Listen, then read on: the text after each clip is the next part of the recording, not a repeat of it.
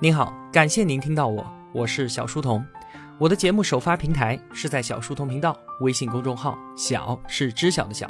我也会将节目分发到喜马拉雅之类的各大音频平台。在公众号内回复“陪伴”两个字，可以添加我的个人微信，也可以加入我们的 QQ 交流群。小书童将常年相伴在您左右。我们正在解读《曾国藩传》，作者张宏杰。张宏杰老师呢，也有他自己的付费音频课程，叫做《曾国藩的二十四锦囊》。在这里啊，推荐给各位同学们。本期节目的文案有六千八百字，我大约会用二十四分钟的时间为您讲述。我们先来简单的回顾一下上期节目的内容：被长沙官员逼走衡阳的曾国藩，一心练兵，待他日再找机会一雪前耻。曾国藩作为一个书生，投笔从戎带兵，真的是举步维艰呢。不管是筹饷、募兵、训练，还是搞制度建设，到处都是困难。曾国藩曾经用“蚊子背大山，蜈蚣过大江”来形容自己的艰难处境。湘军倾注了他的全部心力，他要以此来挽救国家于危难之间。但是咸丰皇帝呢，对此却不以为然。在湘军练成之前，他就多次要求曾国藩出兵抗击太平军，都被曾国藩给断然拒绝了。这也让咸丰对于他的厌恶是与日俱增。在这期间呢，曾国藩的挚友和恩师都因为自己的按兵不动而先后兵败自杀，他的内心承受着怎样的巨大压力，我们也是可想而知的。但也正是因为曾国藩的长远谋划，才让湘军免遭清尽覆灭之灾。为日后平定太平天国蓄积了最基本的力量。第二年，湘军出师，兵分两路，一路呢由塔奇布带领进攻湘潭，另一路由曾国藩亲率攻打靖港。那因为情报出现了重大失误，步入了太平军的陷阱，让胜券在握的曾国藩迎来了首场惨败。想到他自己的心血顷刻间化为乌有，他羞愤难当，投水自尽。还好被身边的护卫给及时救了起来。让曾国藩没有想到的是啊，另一支部队在湘潭取得了大捷，这是太平军起义以来清军最大的一次胜利，也是太平天国命运的一个重大转折点。捷报传来，咸丰大喜，嘉奖曾国藩，授他在湖南省调遣百官之权，这从根本上就改变了他在湖南的政治地位。那曾国藩为什么能够练就神兵呢？湘军和正规军相比，有这么几个制度上的创新。首先，后饷制打消了全军上下对于金钱的顾虑，让将士们都能够把心思全部用在打仗上。其次，将必亲选，兵必自募。他用制度解决了之前需要用道德来约束的问题，极大的增强了全军的凝聚力。第三，选将选读书人，用兵用淳朴汉。相比于孔武之力啊，曾国藩更加看重精神的力量。最后。注重思想政治教育，因为一支军队如果拥有坚定的信仰，那必然可以激发出惊人的能量。这些建军思路都是非常高明的，湘军日后的所有功绩都建立在这些最基本的制度创新之上。曾国藩忍辱负重，最终一雪前耻。长沙之辱再一次强化了他百折不挠的性格特点。他自己也说：“天下事有所激，有所逼，而成者居多。”智慧经历越多的苦难，才会越发的明晰。那湘军的意外崛起，让大清看到了起死回生的希望。按理来说啊，曾国藩应该要成为天下的中流砥柱，尽可呼风唤雨了吧？可是呢，不用说什么权倾天下了，他马上连自己的兵权都保不住了。怎么回事呢？话说湖南首胜之后，湘军士气大振，经过一番休整。一八五四年，四十四岁的曾国藩率水陆大军从长沙出兵进攻湖北，一路势如破竹，很快就收复了两湖最大的城市武汉，迅速的扭转了全国的败局。那捷报传到皇帝的案前，咸丰都高兴的不知如何是好了，于是赶紧任命收复湖北的曾国藩为湖北巡抚。这个任命啊，对于在外面带兵打仗的曾国藩来说，实在是太重要了。之前他举步维艰的一个最大原因，就在于自己在地方上没有实权。大清朝各个省的实权其实都是掌握在省委书记和省长，也就是总督和巡抚手里面的。他们才是全省官僚系统的绝对主人。可以说啊，下级官员的身家性命都攥在他们手里，自然对于督府是唯命是从。而曾国藩呢，他虽然和巡抚一样都是二品大员，但是地方官啊对他可以说是熟视无睹，因为他没有提拔官员的权利，也就没有办法左右他人的命运。那无论是筹饷招兵还是选将等等的这些军事，曾国藩都需要地方官僚系统的支持。然而没有实权，他自然就调度不灵。咸丰皇帝很清楚曾国藩需要的是什么，在发出了对于他的任命状之后，皇帝召见军机大臣，通报了这一喜讯。咸丰兴高采烈地说：“啊，没想到曾国藩一介书生能够见此奇功，是我看错他了。他不光能吹牛，还真的是有本事。”这个时候，一位军机大臣跑到咸丰的耳边说：“曾国藩本来不过是一个在家守孝的退休官员，如同一介平民。可他振臂一呼，竟然能够集结起那么多人为他卖命，所向无敌。这恐怕并非国家之福吧？”这句话彻底改变了曾国藩的命运。大清朝有两条根本的政治原则，一个呢叫做满汉之分。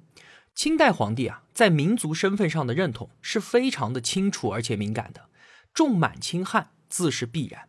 不管是封疆大吏还是军队领袖，满人一定是占有绝对的主导地位的。另一条根本原则呢，叫做强干弱支，就是中央的权力一定要凌驾于地方势力之上。这也是我们之前所说的，兵一定要为国有。这两条政治原则在成平时代。巩固满人统治和中央集权当然是没有问题的，但是现今呢，满族人的勇武已经在温柔乡中消磨殆尽了。现在可是天下存亡之秋，重用汉臣，放权督抚将帅，是挽救大清命运的唯一途径。然而呢，就是这些迂腐无实的建议，偏偏能够入咸丰的耳朵。咸丰听军机大臣这么一说，肃然一惊，汗毛倒立。哎，对呀。我们大清素来兵为国有，而湘军却兵为将有。现在你曾国藩保我没问题，但他日倘若你起了异心，你的湘军谁人可挡？你现在已经有了兵权了，我万万不可以再给你地方的行政权。咸丰他自己啊，都已经顾不得出尔反尔了，赶紧又发了一道上谕，说你专心打理军务就好了，地方的那些破事儿啊，我再找别人去办。曾国藩在收到任命书的时候，非常的高兴。他心想，今后湖南全省都听我调遣了，我可以以此为根据地，从容的规划消灭太平天国的大业了。于是呢，他上书恭谢天恩之后，按照惯例还是要稍微的推辞一下的。咸丰皇帝收到折子，顿时后悔自己收回巡抚职务的上谕发的太早了。你曾国藩肯定会辞谢的呀，我应该等到这个时候再顺水推舟同意你的请求。现在是我自己出尔反尔，朝令夕改。难免有点脸疼，于是呢，咸丰自作聪明的在这道折子上批示说：“我早就知道你会辞谢了，所以呢，还没等你辞，我就洞察先机，不让你当。”紧接着话锋一转，倒打一耙，说：“我上道上谕已经任你巡抚职务，这道奏折你竟然没有用巡抚的头衔，你这是违抗圣旨之罪，我要让军机处对你严刑申斥。”你看咸丰是不是鸡贼的不可思议啊？这道朱批批回来，曾国藩瞬间就懵逼了。万万没想到啊，自己的辞谢都还没到北京呢，职位就被收回去了。他可真是倒吸一口凉气。可见朝廷对自己的防范已经到了什么样的地步。那咸丰皇帝不仅仅没有给曾国藩实权，还不断的打乱他的用兵计划。我们说啊，一个高明的战略家一定需要有长远的战略眼光，可是咸丰却没有这样的眼光。太平天国定都南京之后，咸丰的皇位可以说是岌岌可危。那他的注意力呢，就全部被限制在了这里。他认为战争的关键就是攻克南京，之后整个太平天国就会自然瓦解。所以他的战略叫做先伐根本，再减枝叶。他围绕这个战略，抽调了一万多精兵，建立了江南、江北两座大营，想要用最快的速度在南北夹击之下拿下南京城。那与此同时呢，他不断的要求曾国藩尽快与江南、江北大营会合，一同攻打南京。但是啊，南京那座城池地势险要，面对太平军的严防死守，想要短时间内攻破坚城根本就不可能。而曾国藩则认为，情况远远比皇帝以为的要困难得多得多。太平天国掌握着长江中下游几座重要的城市，依靠长江这一条运输线，把各省的资源都整合在了一起，让自己成为了一个有生命力的整体，因此他才难以平定。那对于整个体系来说，南京并不是最关键的一点。那曾国藩的战略呢，正好与咸丰的相反，叫做先剪枝叶，再伐根本。东南大局的关键在于武汉。现在啊，湘军已经拿下武汉了，占据了长江中游险要之地，有了立足的根本。那以两湖为根据地，积累足够的力量之后，再顺江而下，取九江，夺安庆，最后才是屠南京。事实证明啊，这是一个非常高明的战略，而且最终就是按照这个战略，清王朝才取得了胜利。也正是因为如此，曾国藩才如此的重视湖北巡抚这个职务。人生海海，潮涨潮落。曾国藩很快就要迎来自己人生中的下一个至暗时刻了。话说，一八五四年九月份，咸丰要求曾国藩离开两湖，向重镇九江推进。在两湖地区的一系列辉煌胜利，让曾国藩也确实有些过于自信了。九江位于鄱阳湖和长江之交，战略位置非常关键。于是，曾国藩举兵进入江西，所向披靡，长驱直入，直取九江。但是这一次，在九江的太平军可是做了非常充分的准备的，是要在此与湘军决一死战。太平军的将领，他们也在苦思冥想，怎么才能够击败曾国藩？他们发现啊，湘军之所以厉害，很大程度上啊，是依仗水上的优势。欲战胜湘军，必先破其水师。那曾国藩的水师分为大船和小船两部分，一个灵活，一个笨重，二者相互配合，取长补短。那针对这个特性啊，太平军制定了一个奇策。两边水军对峙的地方叫做湖口，这里是长江和鄱阳湖的唯一交汇口。一边呢是宽阔的长江，另一边则是广袤的鄱阳湖。两水之间有一个极其狭窄的交汇口，只有小船才能够通过。湖口之内的太平军就用小船对于江面上的湘军水师进行不分昼夜的骚扰，虽然没有取得什么实质性的战果，但要的就是你日夜不得安宁，不断的被骚扰又求战不得，湘军水师的焦躁之气是一天比一天大。有一次对太平军的骚扰实在是忍无可忍了，湘军出动了一百二十余艘小船，带着两千多人杀入了鄱阳湖内追击太平军战船。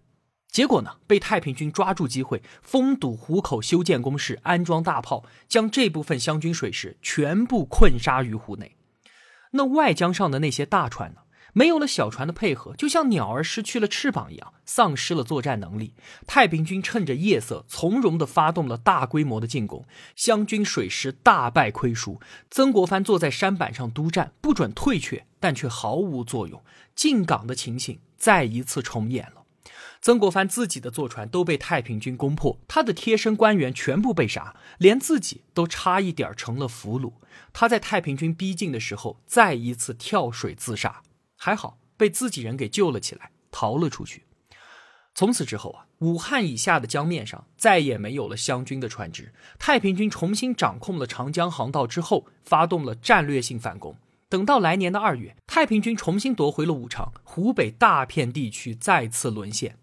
曾国藩一年多的战果得而复失，湖口兵败之后，湘军水师全军覆没，只好把希望寄托在陆军上了。那面对太平军在九江的死守，尽管湘军是昼夜苦攻，死伤无数，但是战事却毫无进展。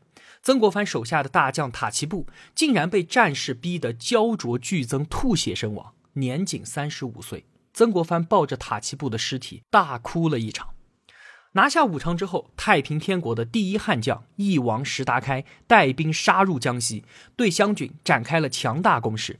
面对石达开的进攻，湘军接连败退，最后曾国藩被死死的围困在南昌城内，情况万分的危急。就在南昌指日可下，眼看曾国藩呼救无从，即将殉国的时候，石达开接到命令，撤回南京去攻打江南大营。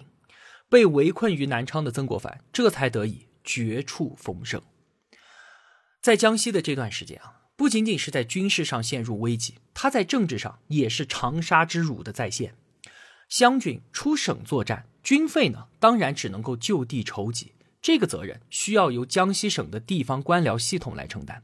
当时呢，江西巡抚叫做陈启迈，在这个人看来啊，你湘军跑到我的地盘上来吃我的粮饷，那好，你就要对我唯命是从。虽然他根本不懂得用兵，但却对曾国藩指手画脚，呼来喝去。你想，曾国藩哪能受得了这些呢？根本不听他的，这就惹火了陈其迈。不听我的，好，那就别吃我的饭。于是就断了曾国藩的粮饷。曾国藩是拍案而起，上书弹劾陈其迈，被革职查办。那接下来的事情又重复了曾国藩在湖南的经历。这次参劾反而让江西省的官员变本加厉地针对他。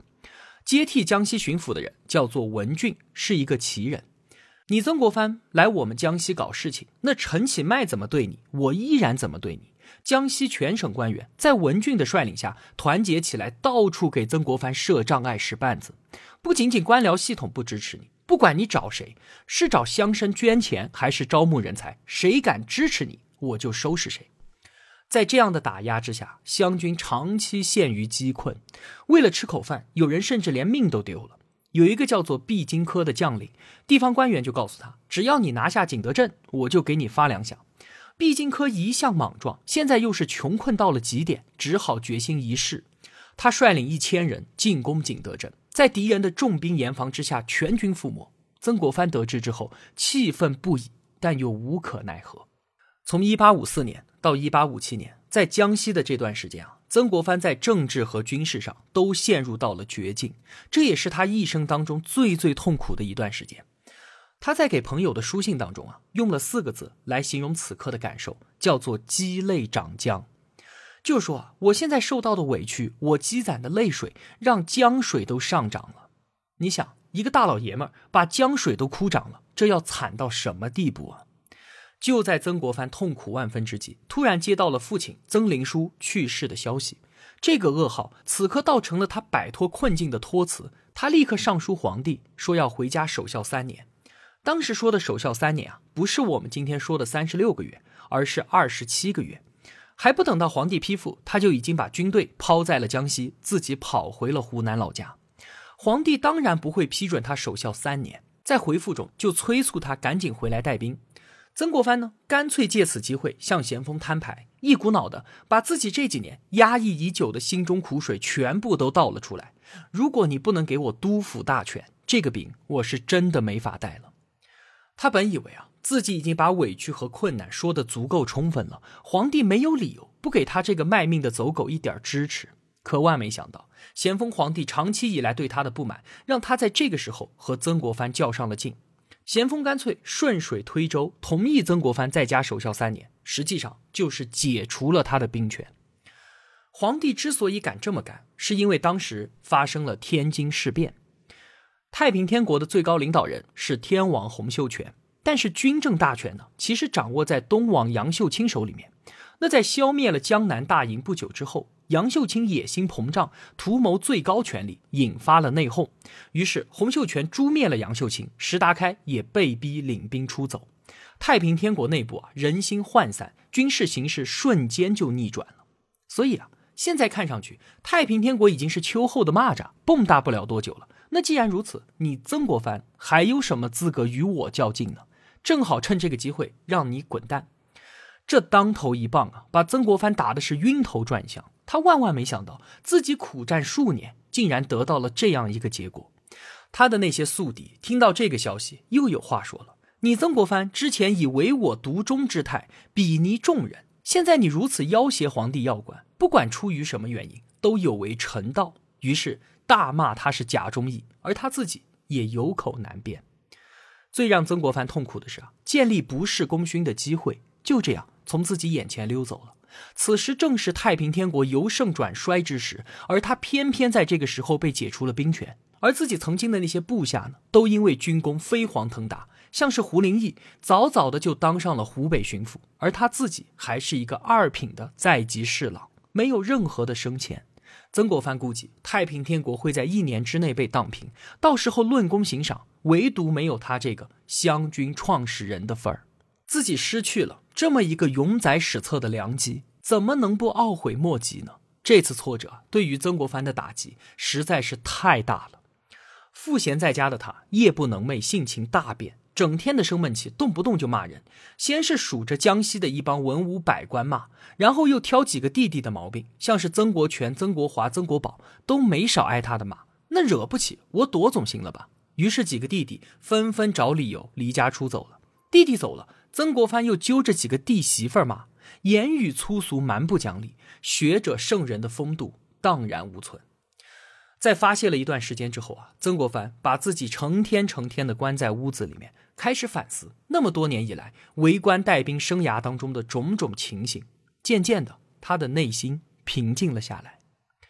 曾国藩反思到，自己遭遇长沙之辱、江西之困，在官场上屡屡碰壁，撞的是鼻青脸肿。不光光是因为皇帝昏庸、同僚不作为，其实他自己的个性、脾气和处事方法上也存在着诸多的问题。回想自己此前的为人处事，总是怀着强烈的道德优越感，自以为居心正大，人浊我清，因此高举卑人，锋芒毕露。他翻阅当年的那些旧书信，发现当时武昌告急的时候，自己写给湖南巡抚骆秉章求援的一封信。在当时，他觉得自己这封信写的是字字有理有据，可今天再次读来，却发现字字如锥如芒。你去求援，你不仅没有任何商量的口气，反而略带讥讽之意。怪不得当年骆秉章批评他刚愎自用，听不进别人的意见，自然也没有人愿意给他出主意。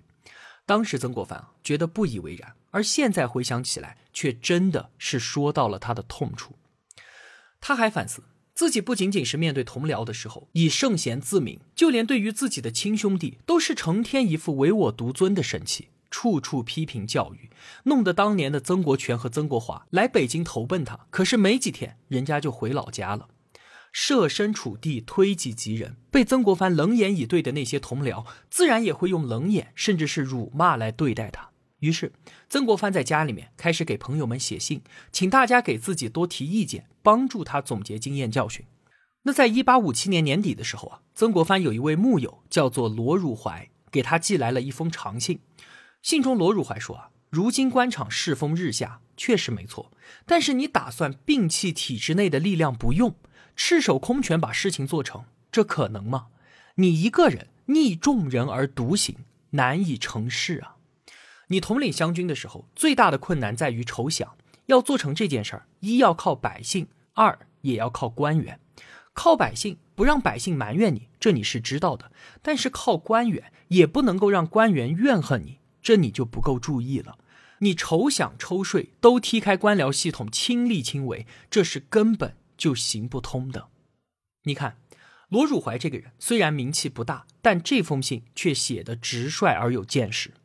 曾国藩终于认识到，行事过于方刚者，表面上看似乎是强者，但实际上却是弱者。真正的强者是表面看起来柔弱退让的人。正所谓天下之至柔，驰骋天下之至坚。江海所以为能百谷王者，以其善下之。大柔非柔，至刚则无刚。中国社会中，那些曾国藩之前看不起的虚伪、麻木、圆滑和狡诈，是这片大地上生存的必要手段。只有必要的和光同尘、圆滑柔软，才能够顺利的通过每一个困难。只有海纳百川、兼收并蓄，才能够调动各方的力量，助我抵达胜利的彼岸。谪居在家的这两年，被曾国藩称为自己的大悔大悟之年。他在经历了江西之困、被解除兵权这个人生最大的挫折之后，也迎来了自己一生中最重要的一次蜕变。上天最终还是没有亏待他，很快的，曾国藩就再次复出。这下他性格大变，他在日后的官场上如何成就自己的内清外浊、内方外圆、内圣外王之道的呢？下期节目我继续和您聊。好了，今天的节目就是这样了。如果我有帮助到你，也希望您愿意帮助我。一个人能够走多远，关键在于与谁同行。我用跨越山海的一路相伴，希望得到您用金钱的称赞。我是小书童，我在小书童频道与您不见不散。